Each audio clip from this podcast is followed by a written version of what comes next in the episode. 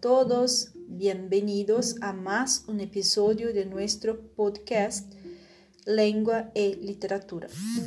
Hoy hablaremos acerca de la formación de profesores para la enseñanza crítica de lenguas extranjeras.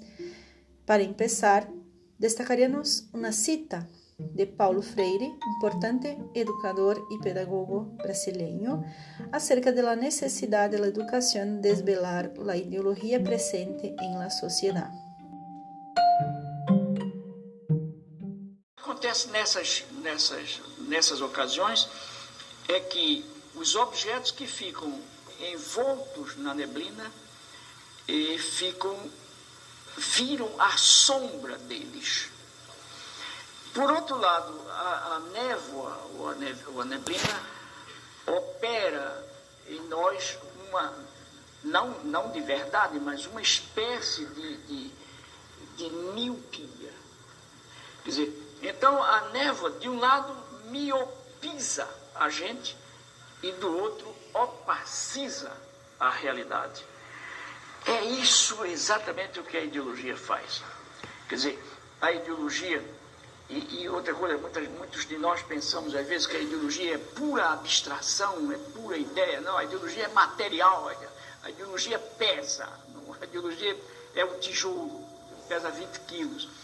Então, mas ela faz, esse, ela opera em nós essa coisa. De um lado, ela, ela, nos, ela diminui a nossa capacidade de ver criticamente a realidade. Do outro, ela opaciza a realidade, ela é, encobre a realidade. Por isso é que eu defendo tanto uma pedagogia que eu chamo da desocultação da verdade e não da miopização do educador e do educando e da ocultação da verdade. Quer dizer, uma, uma pedagogia que penetre.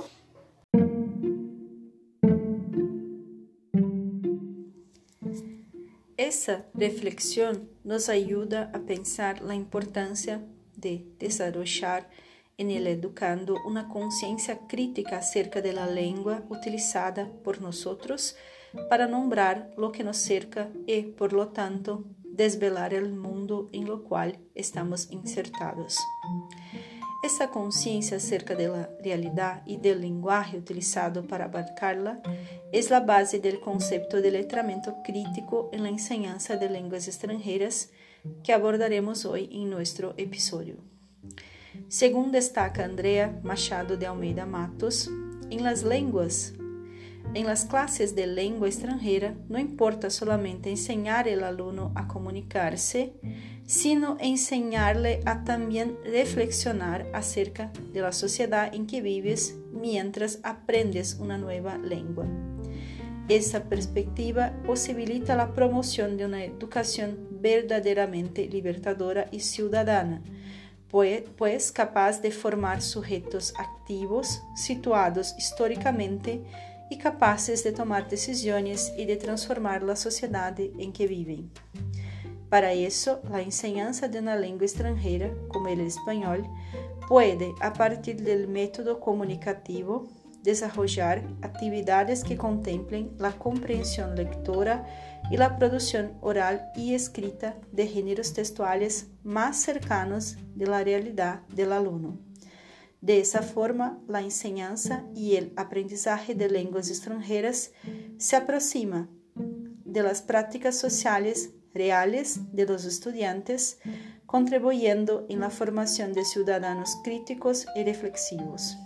Para finalizar nuestro podcast, retomamos Paulo Freire, para quien la educación verdadera es praxis reflexión y acción del hombre sobre el mundo para transformarlo. Hasta la próxima semana, cuando discutiremos la inserción de aspectos culturales en la enseñanza de lenguas extra extranjeras. Bueno, hasta luego.